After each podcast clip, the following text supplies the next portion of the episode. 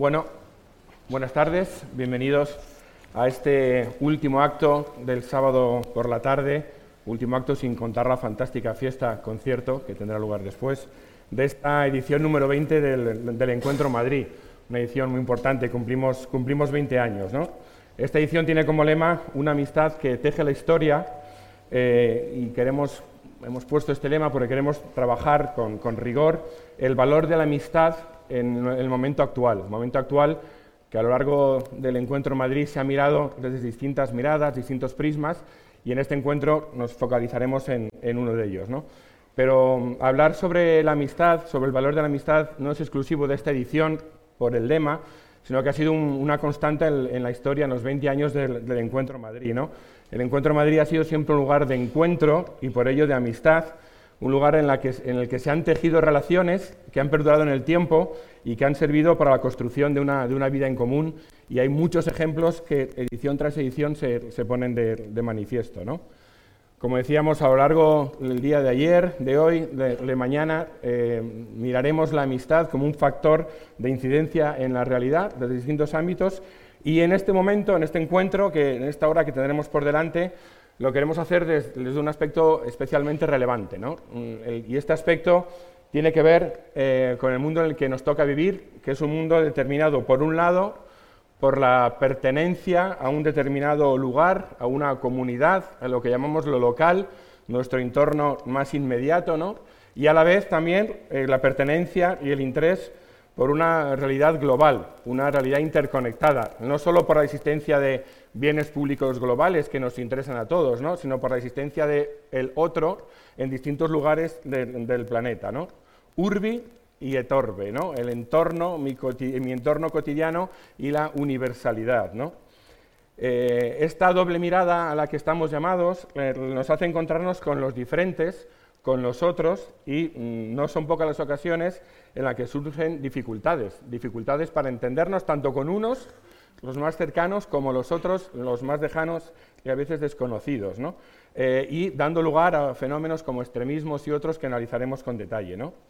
Frente a esta realidad, el documento, el texto que explica el lema del Encuentro Madrid, lanza una provocación al principio y dice, en su encíclica Fratelli Tutti, el Papa Francisco sostiene que estamos hechos para una amistad que va más allá de simpatías y coincidencias, cuyo horizonte es el mundo. Podemos llamarla una amistad cívica que da forma a la convivencia social, a la vida política, a lo local, urbi, pero también a las relaciones internacionales, a lo global, el orbe. ¿no? En una sociedad plural, sigue diciendo el texto, que tiende al conflicto, necesitamos urgentemente esta amistad que implica una continua y apasionada comunicación recíproca entre aquellos que, siendo diferentes, buscan encontrarse y, reconocer, y reconocerse. Este párrafo de la explicación del lema es el corazón del trabajo que queremos hacer hoy con, en este mm, momento paso ya a presentarles con dos, eh, invitados de, excepción, que nos hace sinceramente mucha ilusión que estéis aquí. Eh, por un lado, Rodrigo Guerra, el secretario de la Pontificia Comisión para América Latina, según pudisteis ver en el, programa, ¿no? y por otro lado Cristina Monge, ¿no? analista política en distintos medios como El País, Cadena Ser, Televisión Española, Infolibre y muchos otros, muchos otros medios. Eh, antes de pasar a, la, primera pregunta, sí, queríamos agradecer eh, a, la, Fundación UNIR, que ha patrocinado este momento juntos y ha permitido que estemos aquí haciendo este fantástico diálogo. ¿no?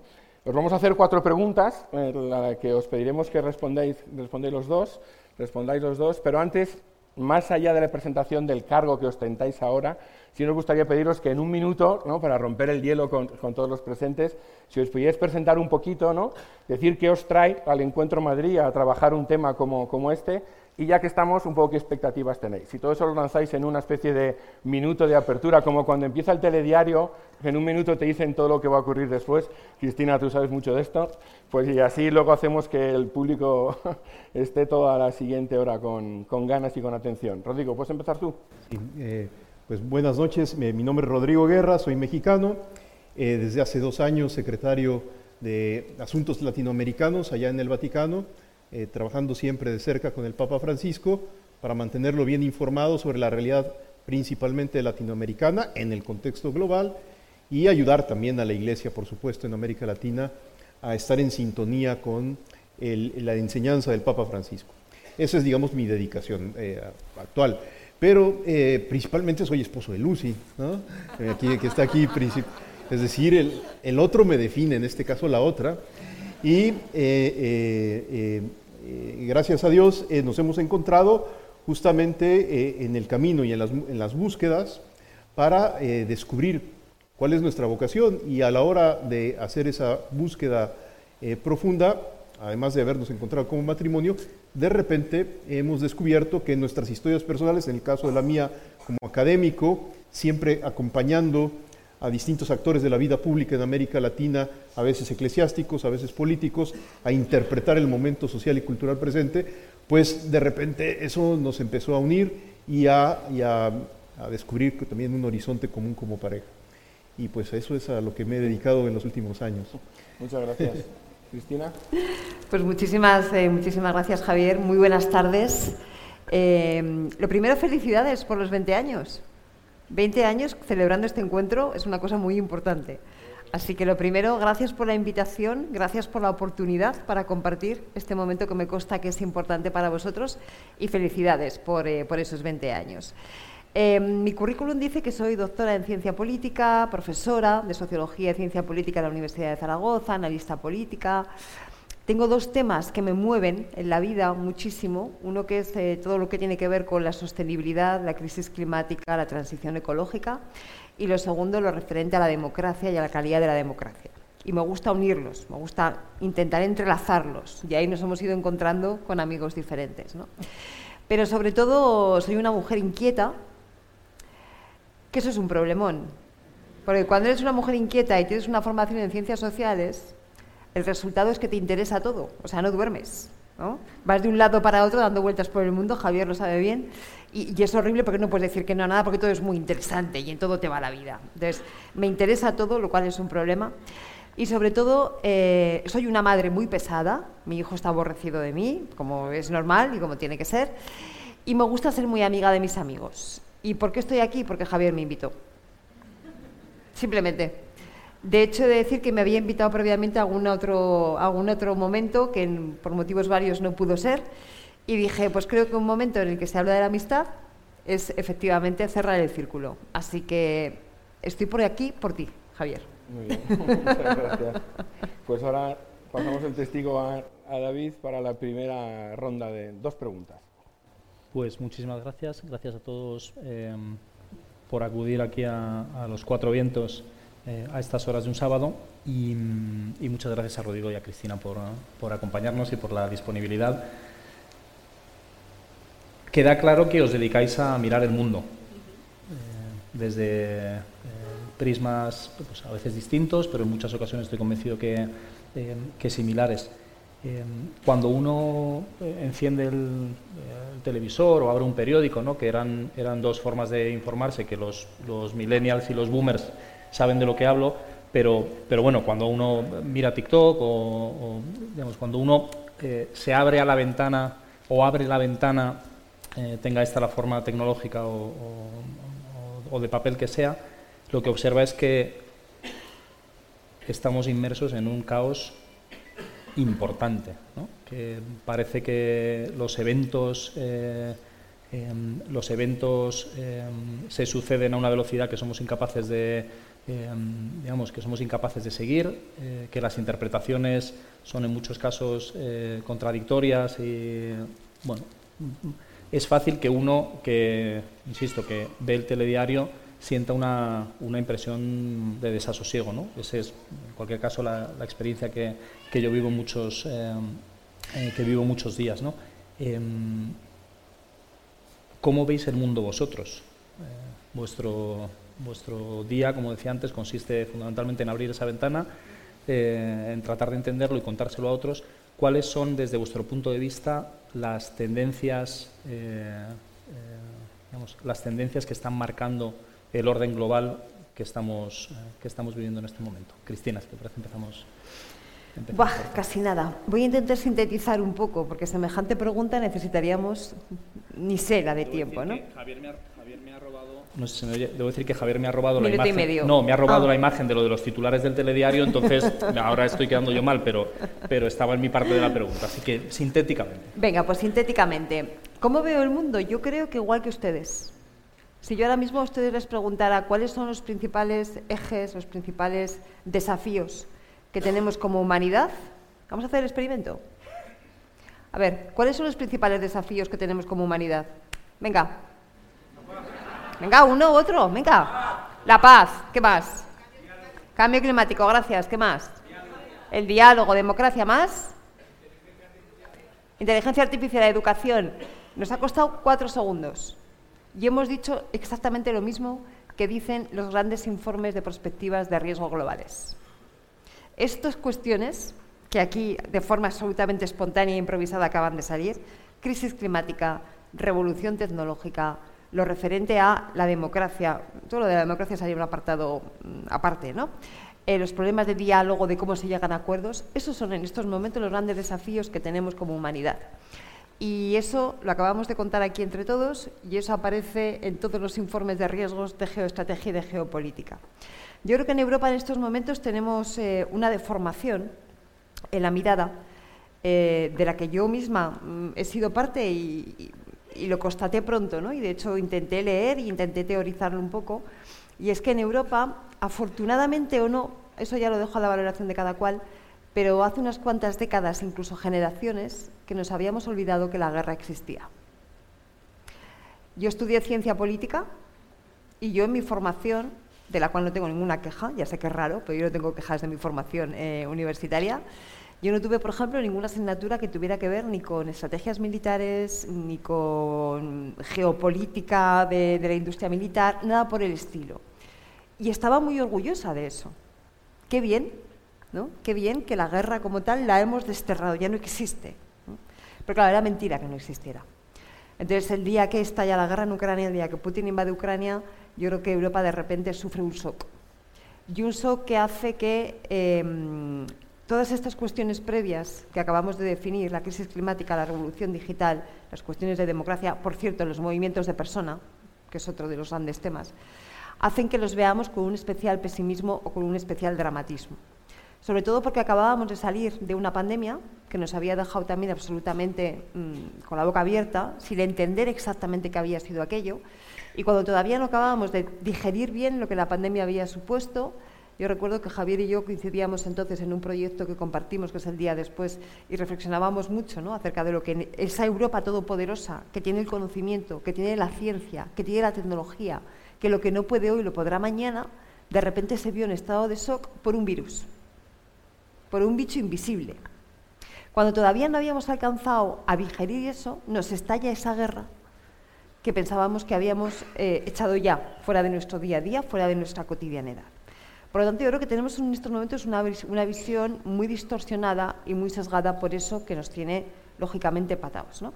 Pero, sin embargo, hay otra forma de mirar las cosas porque si somos conscientes de esos parámetros que hemos definido, de la crisis climática, de la revolución tecnológica, de los problemas de la democracia, de la inteligencia artificial, del movimiento de personas, si somos conscientes de eso, de la dimensión que tiene eso, de la capacidad disruptiva que tiene eso y de las posibilidades de acción que tenemos con todo eso, es porque tenemos muchos datos, mucha información y no poco conocimiento.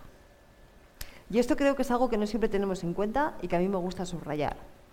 Tenemos miedo. Hoy en día somos sociedades temerosas. Eh, esto sería muy largo de explicar. Por favor, fíjense de mí mm, ante esto que estoy diciendo y si acaso cojo el, el aval de las últimas encuestas que se están haciendo a todos los niveles, donde efectivamente la radiografía de la sociedad europea hablo de Europa ahora mismo solo, es la radiografía de una sociedad temerosa. Tenemos miedo ante todos estos desafíos que no sabemos muy bien cómo abordar. Pero probablemente es que somos más conscientes que nunca de que los desafíos existen, de lo que suponen y de lo que pueden ser de disruptivos en nuestra vida. Por lo tanto, ¿cómo vemos el mundo? Yo veo que Europa en estos momentos está mirando el mundo con miedo. Somos sociedades temerosas. Pero somos sociedades temerosas porque la situación objetivamente es mucho más preocupante que nunca o porque sabemos más de esa situación y somos conscientes de lo que puede albergar. Podrían ser cualquiera de las dos opciones, ¿no? porque todas nos llevan a un mismo camino, que es el camino de necesitamos gestionar estos, vamos a llamarles riesgos en vez de miedos, ¿no? Vamos a llamarles, vamos, necesitamos gestionar estos riesgos que sabemos que nos interpelan como, como humanidad. Y en esa gestión de riesgos aparece una noción a la que yo le doy bastante importancia. Eh, yo hago análisis político habitualmente y hay una noción que creo que, que ha desaparecido y que tenemos que recuperar. Le podemos llamar protección, le podemos llamar seguridad, le podemos llamar cuidados. No es lo mismo, pero bueno, para lo que estamos hablando me valen las tres ideas, ¿no? cada cual que coja la que se sienta más cómoda.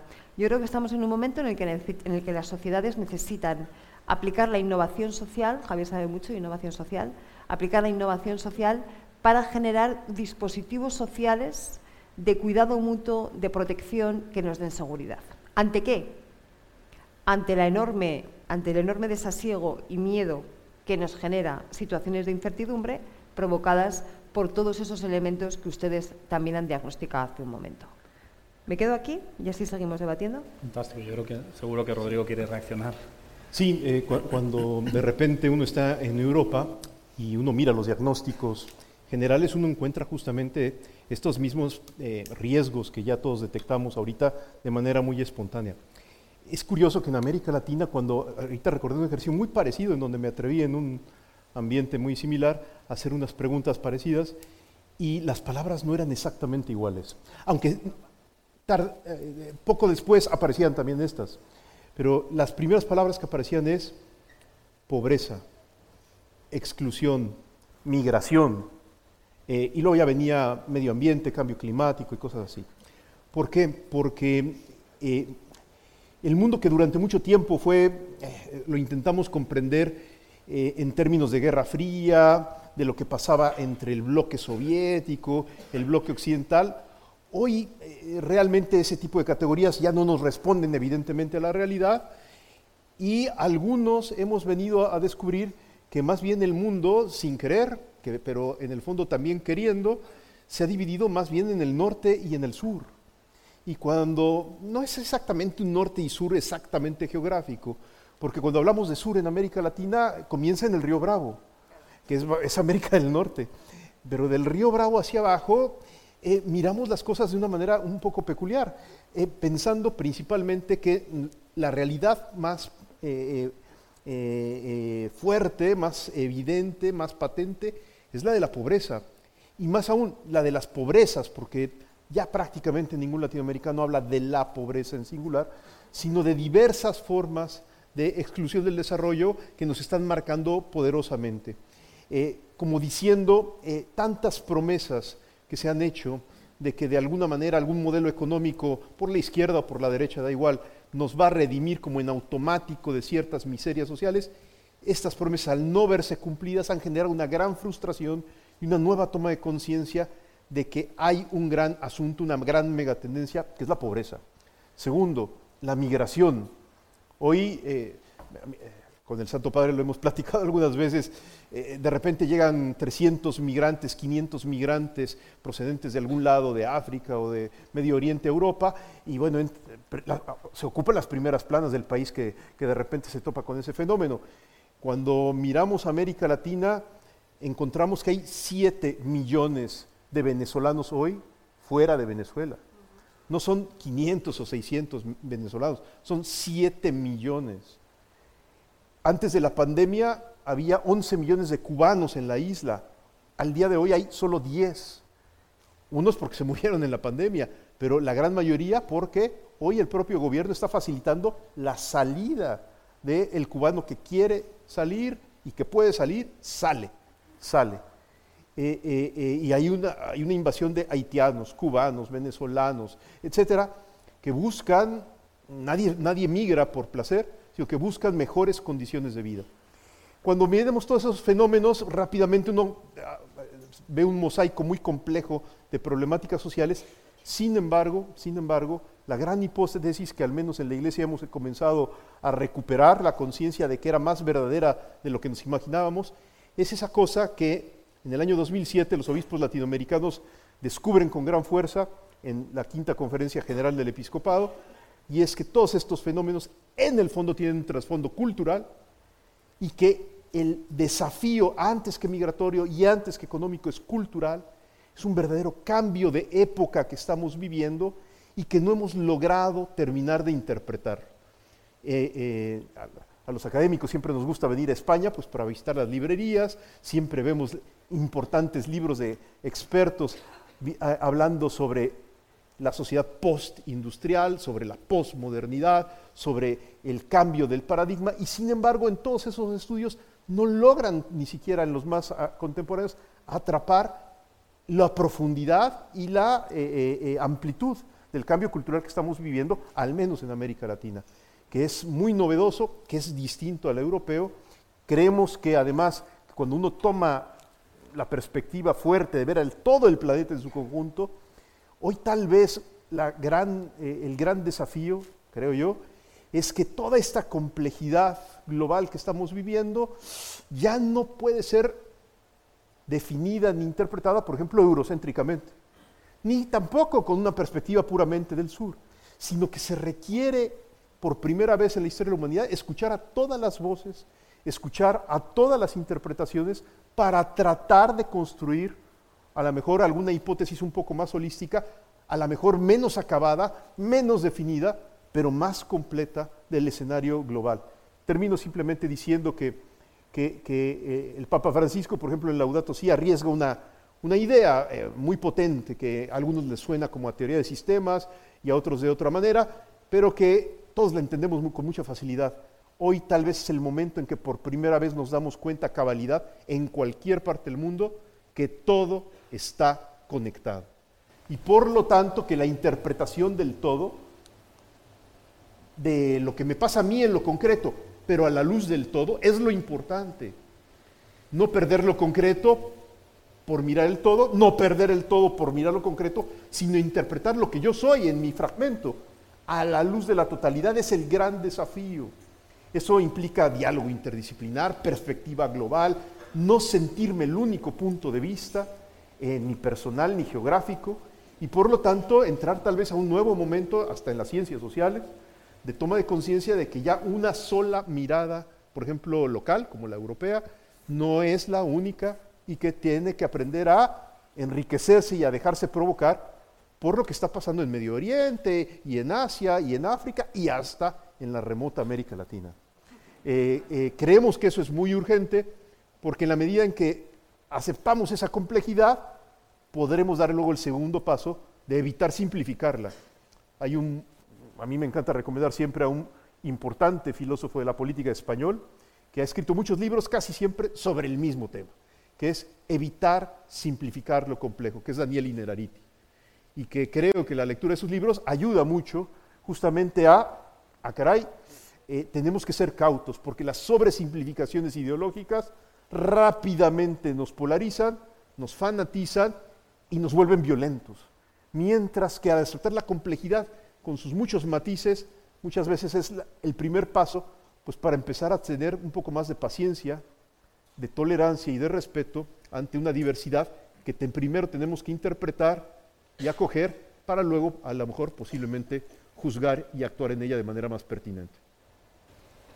Muchas gracias, Rodrigo. Eh, Cristina, yo creo que, mm, em, en, en, vuestra respuesta se empezaba a intuir una tensión que no es solo eh, digamos, geopolítica o global, sino es una tensión social. Eh, y yo creo que evidentemente son dos dimensiones que no, no, son separables, aunque tenga una disciplina por un lado, porque eh, tenemos que pagar sueldos a profesores de, manera distinta y hoy en la universidad hay que, no puedes estudiar todas las clases a la vez todo el rato, ¿no? Pero, pero sí, sí que se intuía eh, ya una tensión social, ¿no? Y Rodrigo apuntaba ya al final de su intervención un elemento que sí, que bueno, pues que cuando comentábamos sobre qué cosas hablar hoy, ¿no? Eh, salía de manera recurrente, ¿no? que es esta tensión entre eh, lo que un periodista, analista inglés llamó con ocasión del Brexit eh, los anywheres, ¿no? o sea, la gente que living in an airplane, ¿no? que viven en un avión de un lado para otro, que como Cristina se preocupan por estos temas así como mm, tal, que normalmente llevas un pin para expresar, ¿no?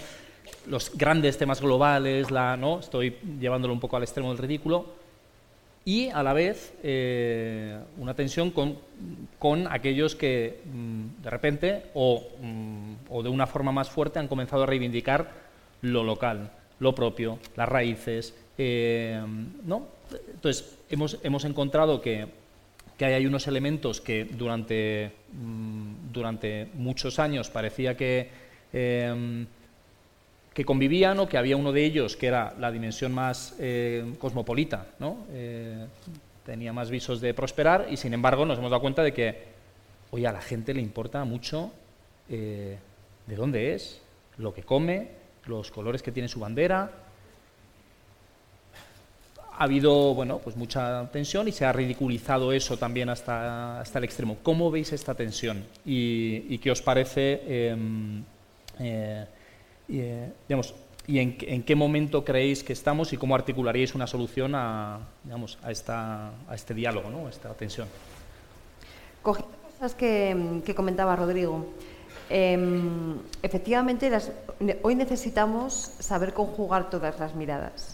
Y cuando decimos todas, decimos todas y algunas son muy difíciles de, conjugar. ¿no? Eh, pero los desafíos que tenemos son comunes. Eh, el informe Brundtland, uno de los principales informes que llama la atención sobre cambio climático, que ya tiene muchos años, se subtitula, se subtituló Nuestro desafío, nuestro futuro común.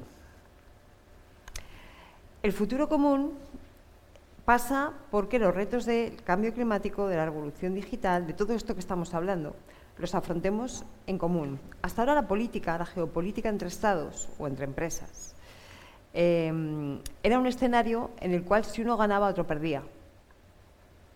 Si Estados Unidos gana poder, lo pierde Rusia. Voy a, eh, voy a simplificar muchísimo. ¿eh?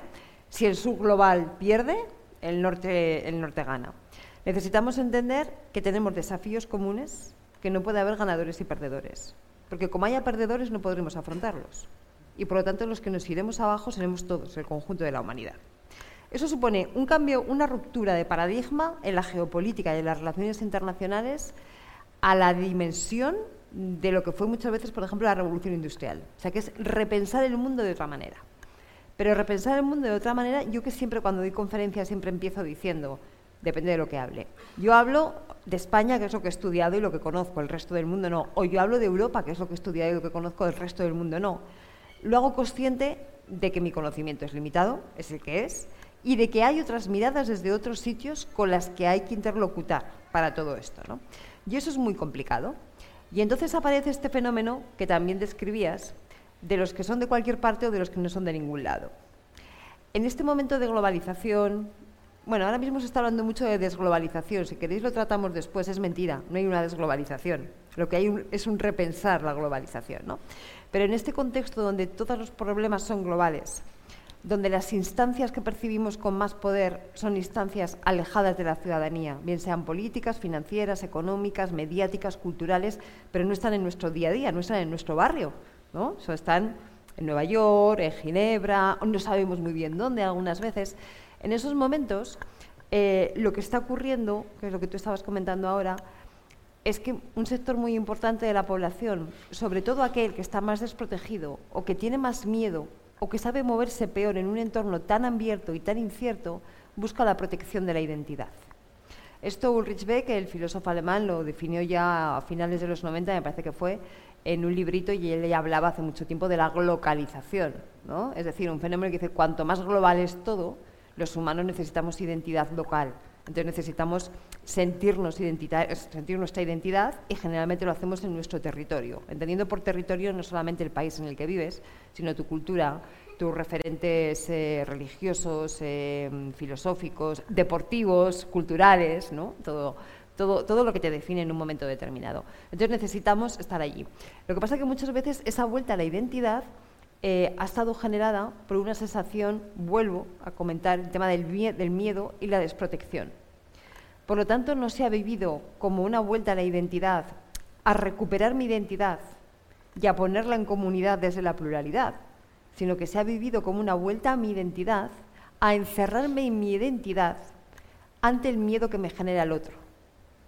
Y por lo tanto ha sido una vuelta a la identidad en un sentido excluyente, en vez de una recuperación de identidad para compartir desde la pluralidad. Hablamos mucho de interculturalidad, pero la interculturalidad parte de la idea de que hay culturas diferentes. Y yo desde mi cultura convivo con el otro, convivo con el diferente, no parte de que no hay culturas.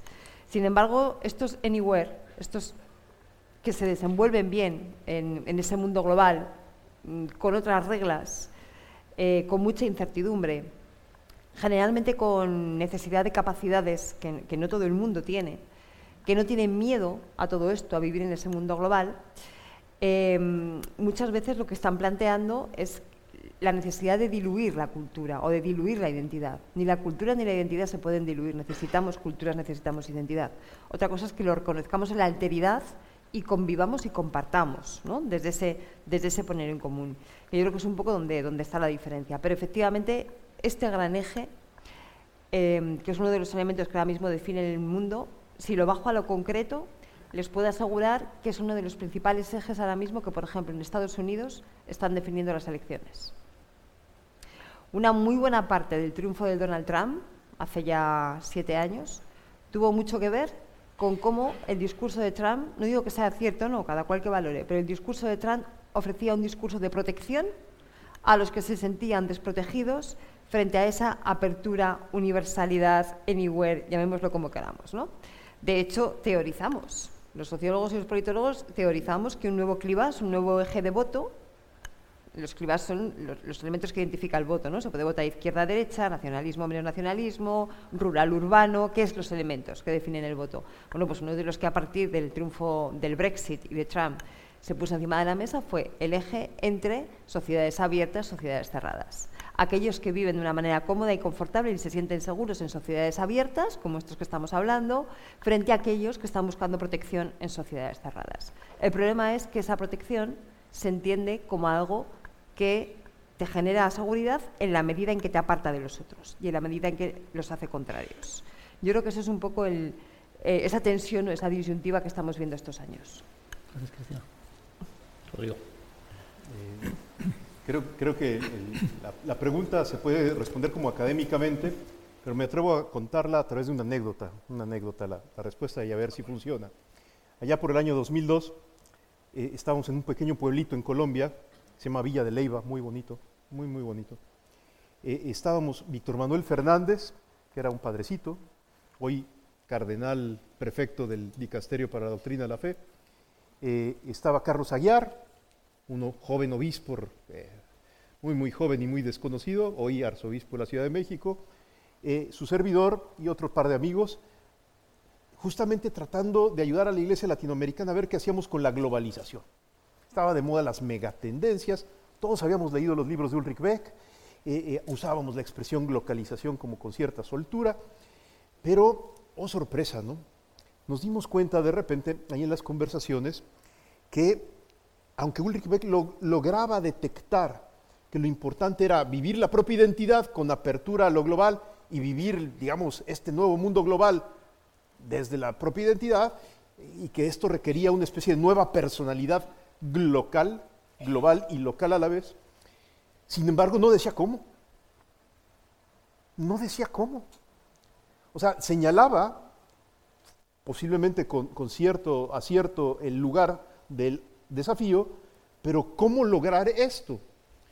Y entonces un amigo, un sociólogo chileno, Pedro Morandé, nos lanza una gran hipótesis, que es, en Europa, en Europa estos debates se resolvieron a nivel increíblemente académico por parte de los filósofos, con la famosa disputa entre lo universal y lo individual, que ha estado tensionando las discusiones filosóficas en Europa pues, durante largos siglos. Pero en América Latina no se resolvió a través de tratados de metafísica o cosas así, sino a través de gran, un gran experimento cultural, que fue el barroco latinoamericano, en donde de repente, cuando uno entra a un templo barroco latinoamericano, uno se lleva una tremenda sorpresa, porque de repente está lleno todo el templo del siglo XVI de árboles, de frutos, de angelitos, de santos, ninguno simétrico, todos diversísimos, pero todos ordenados pedagógicamente para llevar la mirada hacia el sagrario. Esto que puede parecer un mero recurso eh, simpaticón, un poco folclórico de los latinoamericanos, nos enseñaba Morandé que era realmente una manera de integrar lo universal y lo particular, de lograr una afirmación de la identidad con apertura al otro, que no pasara por gruesas sumas teológicas, sino por una aventura cultural identitaria que le había dado personalidad a todo lo que sucede del río Bravo hasta la Patagonia. En otras palabras, esa fue la manera como se empezó allá en el año 2003 a manejar en el, contexto del Consejo Episcopal Latinoamericano, que realmente el asunto, el desafío era cultural y era volver a vivir la aventura del barroco, no para volver a, proponer vasijas o cuadros barrocos o música barroca latinoamericana como, una, especie de regresión nostálgica del pasado, sino aprender de la lección y volverla a vivir en el presente en las nuevas circunstancias. En otras palabras, que el gran desafío era dejarnos provocar, sí, por el otro, pero afirmando la identidad y que la pieza clave ante las tentaciones de cerrarse y de protegerse. En América Latina todo el tema indígena, por ejemplo, siempre lo tenemos muy presente y sabemos que implica reivindicación de derechos autóctonos, protección de lenguas, de usos y costumbres, etc. Pero ¿cómo le hacemos para que esto no signifique clausura?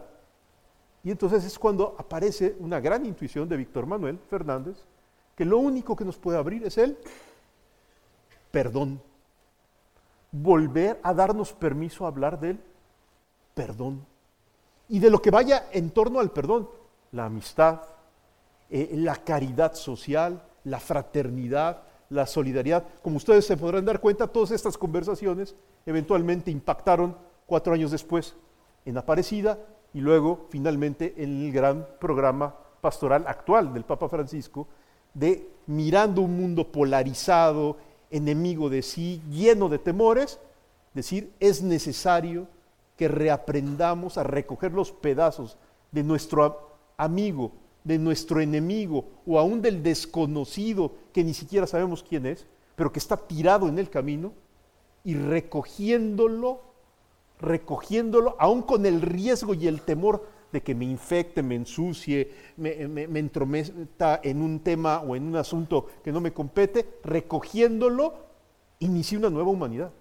Esto no es una mera metáfora, porque implica a nivel personal darse estos permisos de, rebasar la zona de confort y arriesgarme a optar por el otro, a veces de manera radical, aunque de repente resulte un poco disruptivo a la, fácil vida burguesa que todos tratamos de darnos de vez en cuando.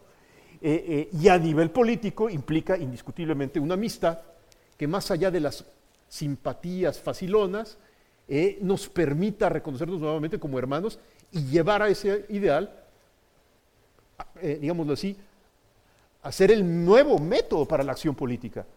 Es decir, necesitamos una nueva generación de hombres y mujeres valientes, diversísimos por supuesto, pero que se arriesguen a pensar no solamente las responsabilidades públicas y el destino de nuestras naciones en clave de poder y de ver quién vence al otro, por ejemplo, militarmente, sino en clave de cómo hacemos posible la fraternidad para que el mundo pueda tener esperanza. Eh, eh, creo que esto ayuda, por ejemplo, a entender el posicionamiento del Papa, por ejemplo, ahora respecto de la guerra en Gaza e Israel, en donde se ha vuelto una voz solitaria, pero constante, súper constante, eh, al afirmar que aunque hubo un agresor original, y evidentemente nadie puede estar a favor de ningún atentado terrorista, sin embargo, sin embargo, las cosas no se van a resolver viendo en un juego de fuerzas quién puede más.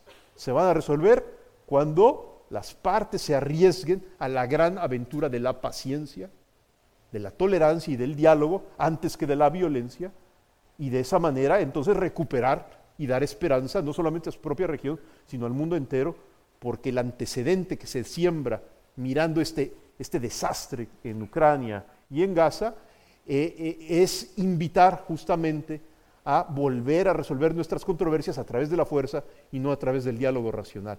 Y hoy nos hace falta diálogo racional, pero vehiculado por un redescubrimiento de la fraternidad que haga que esto no sea meramente un ideal abstracto y teórico, sino una propuesta cultural eh, verdadera.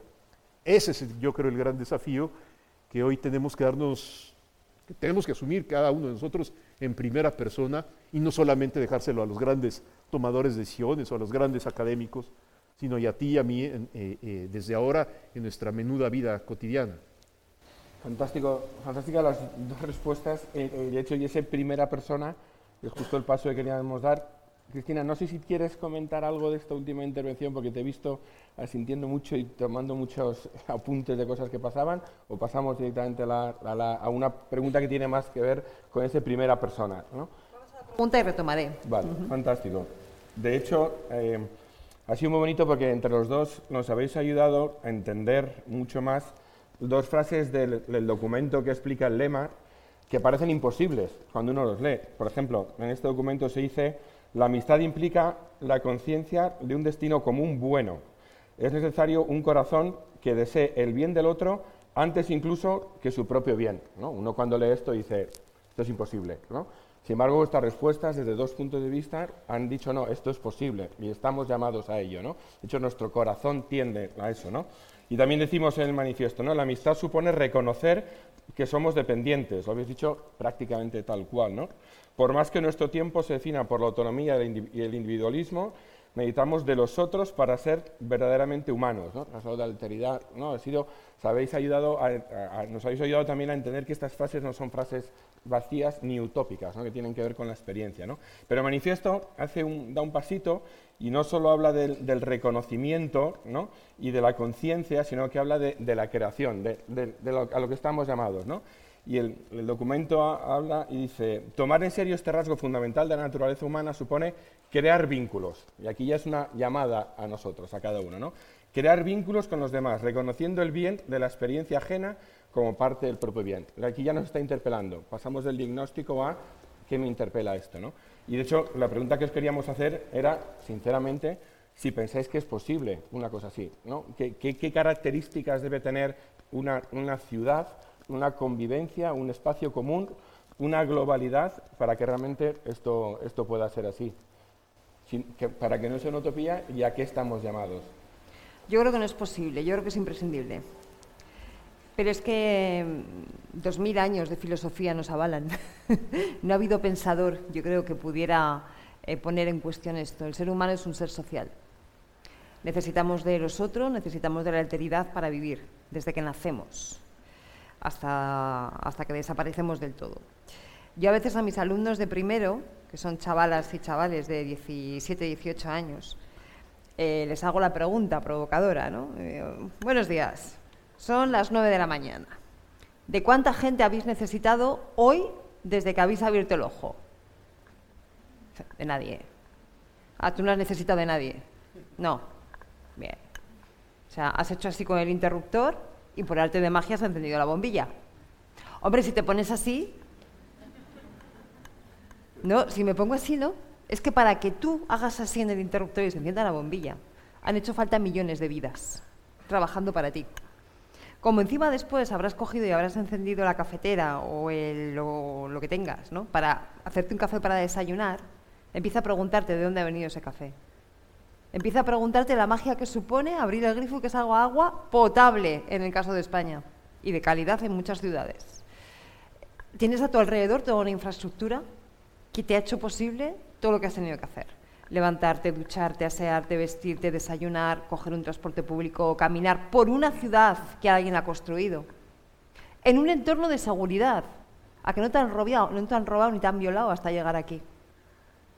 Ya has entrado a esta facultad que fíjate todo lo que tienes alrededor. Ser conscientes de eso, en la parte sincrónica y diacrónica, o sea, lo que nos hace falta que están aquí hoy y los que nos han hecho falta a lo largo de toda la historia para que hoy lleguemos a este momento. Entonces, ser conscientes de todo lo que tenemos detrás que nos ha empujado y nos ha ayudado a estar aquí, para bien y para mal, yo no valoro, ¿eh? describo. Y de los que hoy están aquí, gracias a los cuales nos levantamos, nos ponemos el café y hacemos nuestro día a día, es ser conscientes de que efectivamente somos seres interdependientes. Por lo tanto, Javier, no es que sea posible, es que es imprescindible. Y ahora déjame añadir dos cuestiones. Si pasamos de la mirada personal, individual, ¿no? Eh, a la mirada global y geopolítica, hace ya muchos años que la geopolítica mm, está mm, de alguna forma explicada Por eso que hemos llamado el paradigma de las interdependencias. Un paradigma es decir, una forma de pensamiento que pone precisamente el acento en esto, en que eh, estados, personas, multinacionales, es decir, todo lo que, se mueve, en la esfera global está basado en una auténtica interdependencia. Otra cosa es que lo que teorizamos en su momento que iba a suponer esa interdependencia no ha sido tal, porque dijimos la interdependencia económica nos lleva a la paz, a la paz perpetua. Mentira. La interdependencia económica no ha evitado las guerras. Pero el paradigma efectivamente es el de la interdependencia. El 24 de febrero del año 2022, digo bien, Putin invade Ucrania y de repente medio mundo queda absolutamente contaminado por los efectos que iba a tener aquello. ¿Y qué era? En unos casos política energética, en otros casos movimientos de personas, en muchos casos un auténtico shock, lo que hablábamos antes, emocional, intelectual, y eso pasa por una cuestión. Lo hemos hablado con el tema del COVID. El tema del COVID fue la gran paradigma de la interdependencia. ¿Saben ustedes cuánto tiempo pasa desde que se tiene constancia de que hay un caso de una enfermedad rara en una parte del mundo y que el conjunto del planeta se paraliza totalmente? 100 días, tres meses. En tres meses aparece un bicho invisible en una parte del mundo y en tres meses el conjunto del planeta se ha paralizado. Cuando parecía que empezamos a salir de todo esto, de repente un barco se cruzó en el canal de Suez y no pudo completar su recorrido, un barco de mercancías. Eso supuso que en mi ciudad, en Zaragoza, donde una parte importante de la economía depende de la General Motors, el tercer turno de la General Motors se paralizara porque no había microchips para poder continuar fabricando coches. O sea, un barco se queda varado en el canal de Suez y los obreros de la GM de Zaragoza se quedan sin trabajo. Estas interdependencias a nivel político, geopolítico, etcétera, están absolutamente eh, al orden del día. Y subrayo la última cuestión y ya termino. La ecodependencia. Somos dependientes, interdependientes entre nosotros, en el plano social, pero somos absolutamente dependientes del planeta. Si no contamos con agua de calidad, si no contamos con alimentos sanos, si no contamos con aire limpio para respirar, si no contamos con los propios elementos de protección que tiene la biodiversidad para ser capaz de regularse, estamos muertos. Y de hecho la pandemia tuvo mucho, que, tuvo mucho de eso. Zoonosis ha habido siempre, ha habido muchas. Pero lo que los biólogos nos explicaban en aquellos meses tan traumáticos fue que en la medida en que íbamos debilitando la biodiversidad y reduciendo la complejidad de los ecosistemas, estábamos también rebajando la capacidad que esos ecosistemas tienen para mantener los equilibrios. Y por lo tanto es mucho más fácil que se produzca la estoonosis. ¿Esto quiere decir que la COVID fue un efecto del cambio climático? Yo no estoy diciendo eso. Estoy diciendo que la pérdida de biodiversidad o la reducción de calidad ambiental como bichos que somos, porque somos bichos dentro del sistema, dentro de la biosfera y vivimos en él y formamos parte de él, nos hace mucho más vulnerables. Por lo tanto, yo creo que tenemos que entendernos parte de una comunidad amplia, porque somos interdependientes, y parte de una biosfera de la que vivimos. A veces eh, hemos pecado mucho, acabo de verdad, ¿eh? hemos pecado mucho, sobre todo los que nos dedicamos a estos temas ambientales, de contar muy mal las cosas. Y cuando hemos hablado de medio ambiente, todo el mundo ha pensado en un paisaje. ¿no? El medio ambiente era el oso polar, que se quedaba sin el trocito de hielo para poder eh, resistir. O un paisaje idílico, una pradera, una montaña, un mar. ¿no? no, no, no, no. Es que esto no va de un paisaje idílico, esto va de nuestras vidas, de nuestra salud. Entonces, entendernos como parte de la biosfera y entendernos como parte de comunidad. Yo creo que esos son los dos ejes. Por eso mm, no puede haber otra manera de pensarnos. ¿no? Sí, eh, eh, en mi perspectiva y tal vez continuando con, lo que antes comentaba, eh, el punto clave para tener esperanza en medio de todos estos desafíos que son realmente muy amenazantes es redescubrir el perdón. redescubrir el que en mis relaciones más cercanas yo me dé permiso de arriesgarme a ser vulnerable delante del otro que tal vez me ha lastimado. Y es así como empieza a reconstruirse no solamente una relación humana, muy bonita, a lo mejor matrimonial, sino eventualmente se introduce un etos, es decir, una experiencia cultural educativa ante los que están a mi alrededor, que empieza a provocar la conciencia y a volverse propuesta para los demás. Eh, ¿Por qué insisto esto? Porque esto es lo que también nos puede ayudar a entender, creo yo, la innecesarísima conversión que requerimos, conversión, el Papa Francisco usa esta palabra, al momento de cobrar conciencia que todo está interrelacionado. En otras palabras, el tipo de cambio de mentalidad que necesitamos experimentar no es simplemente el que yo haga como, como mantras, no sé, o que repita la frase, este, todo está interconectado diez mil veces para que yo entre entonces en sintonía con el universo, sino que realmente para que esto se vuelva una actitud de responsabilidad por el otro, por el medio ambiente, por el hermano, por el más pobre, por, la, por el bien común nacional o, o regional, requiere un momento intimísimo y personal, un momento en el que yo me digo a mí mismo, voy a correr el riesgo de actuar más allá de la lógica del poder y a confiar que el otro tal vez pueda aceptar la ofrenda de mi persona como don. En otras palabras, necesitamos urgentemente mayor interdependencia, sí, pero traducida en fraternidad cotidiana en paciencia, en insistir, eh, eh, aunque se burlen pues de nosotros, tesoneramente, en que el diálogo es más eh, importante que el conflicto violento. Cuando se preparaba la encíclica Fratelli Tutti, allá en el Vaticano, en los diagnósticos que se le ofrecían al Papa, pues se le mostraba eso, ¿no? que hoy hay un momento en donde en todas partes del mundo la polarización está eh, aumentando, es decir, los grupos extremistas que siempre existen han aumentado de espacio en la vida social y se están devorando el centro, el centro no geométrico entre una izquierda y una derecha artificialmente construidas, sino el espacio, digamos, de, razonabilidad, de diálogo pacífico, eh, la gente normal que de repente prefería dialogar que golpearse. Eh, ese espacio estaba disminuyendo. Y es por eso que eh, Francisco se arriesga a lanzar el tema de la fraternidad. Tengo la impresión que esto, para hacerlo práctico y no meramente una declaración teórica, sí tiene un momento personal. El Papa en Laudato Si le llama conversión ecológica.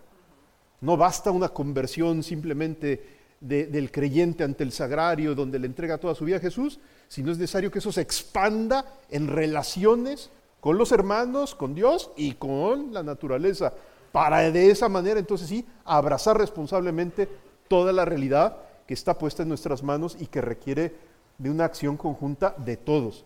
Que esto es posible, claro que es posible, perdón por el, sesgo latinoamericano, porque en 1531 sucedió en América Latina.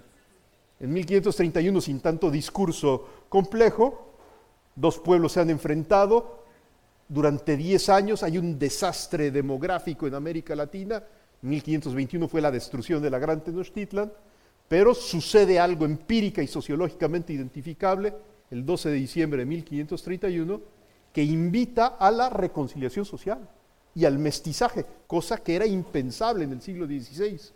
Y ese, ese acontecimiento que sucede el 12 de diciembre de 1531 y que permite que los indígenas empiecen a perdonar a los españoles y los españoles con sorpresa y alegría a formar familias con indígenas, era absolutamente eh, imposible de prever y sin embargo se dio. Cuando a fin de cuentas se aceptó una provocación que invitó al perdón y a la reconciliación para construir un nuevo pueblo que es hoy el pueblo latinoamericano. Eso sucedió y puede volver a suceder, por supuesto, si tú y yo nos dejamos. ¿no? De hecho, había una última pregunta que no nos va a dar tiempo, pero ya la había respondido. Una pregunta que tenía mucho que ver con una palabra o provocación que nos gusta mucho en Encuentro Madrid, que es el protagonismo. ¿no? ¿A, qué estamos llamados? ¿no? Porque somos... De hecho, en las conversaciones previas con los dos, con cada uno de los dos, los dos dijisteis en algún momento de los diálogos eh, que uno de los errores es dejar todo a la política, a los políticos, para que venga a resolver todo, sino que somos protagonistas. Esta es la última pregunta, la habéis respondido. Entonces, eh, si os parece, las que podíamos seguir aquí un montón, pues si os parece, David, hacemos el cierre porque me están avisando desde allí. Estupendo. Pues si nos avisan los de allí, cerramos. Eh, muchísimas gracias. Yo me llevo varias cosas y, las, digo telegráficamente. Eh, hay una experiencia común y por tanto hay posibilidad de encontrarse. Hay miedo y creo que el miedo no es, eh, solo de una parte, sino que es el miedo de los que viven en un avión y huyen de él muy rápido y ganando mucho dinero, y el miedo de los que sufren eh, digamos, a, otros niveles. Eh, y creo que ese miedo nos, eh, nos empieza a unir, pero no nos une del todo. Y, me me parecen muy bonitas vuestras referencias al cuidado mutuo, sobre lo que me gustaría que hablásemos más, que, porque creo que hay mucho ahí, al perdón, a la paciencia, y es en esa experiencia del cuidado mutuo, de ese perdón y de esa paciencia, entre otras cosas que habéis comentado, donde, donde verdaderamente es posible eh, reconocerse y, construir. ¿no? Y, yo me voy con, una preocupación personal eh, que, traía antes de escucharos, honestamente, la traía después de leer el texto y después de prepararlo, pero que después de hacerlo eh, crece y es em, mirar a la discusión pública y a lo global y a lo geopolítico desde la experiencia. Y, por tanto arriesgar más en el contar y narrar la mía y, exigir al otro, como haces tú con los tuyos de primero, ¿no?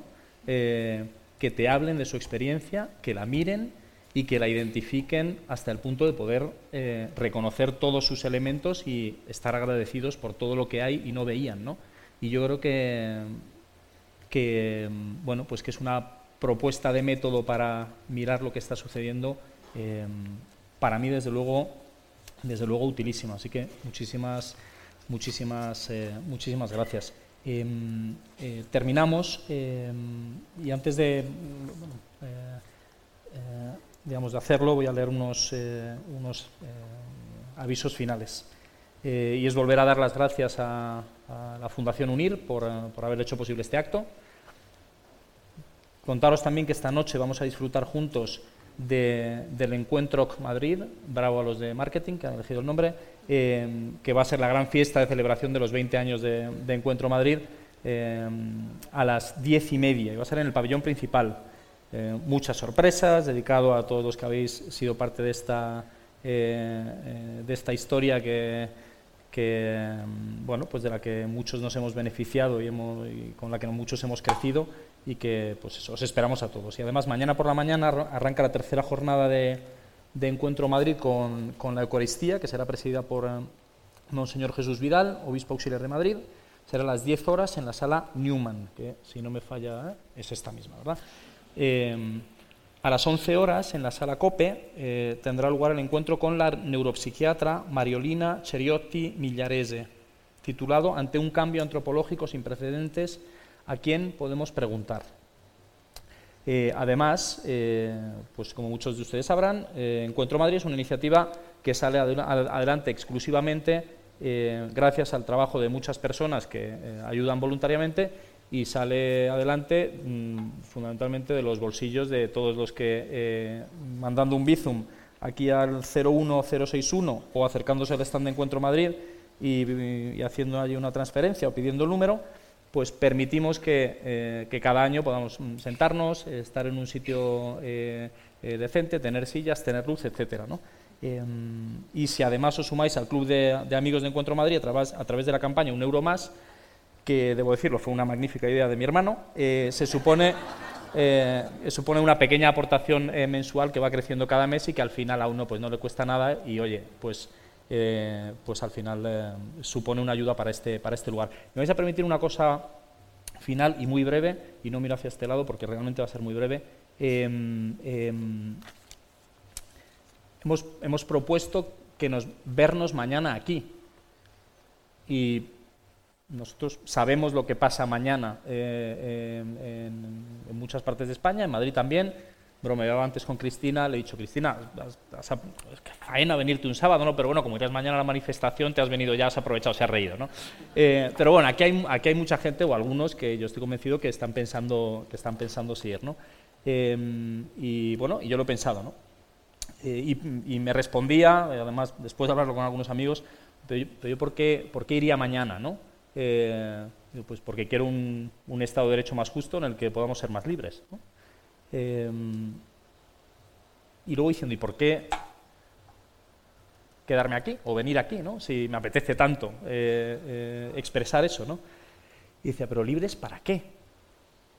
Y pensaba en Encuentro Madrid y me daba cuenta de que, de que yo quiero ser libre para, para encontrar lo que nosotros hemos encontrado y para proponerlo a la gente. Y para mí este fin de semana es un lugar, es un momento, y Encuentro Madrid es un lugar maravilloso en el que afirmar que yo la libertad la quiero para proponer algo. Y ese algo que quiero proponer es, eh, es aquello que permite eh, el, eh, el, cuidado mutuo hasta la entrega total. ¿no? Nosotros sabes, sabéis que somos cristianos.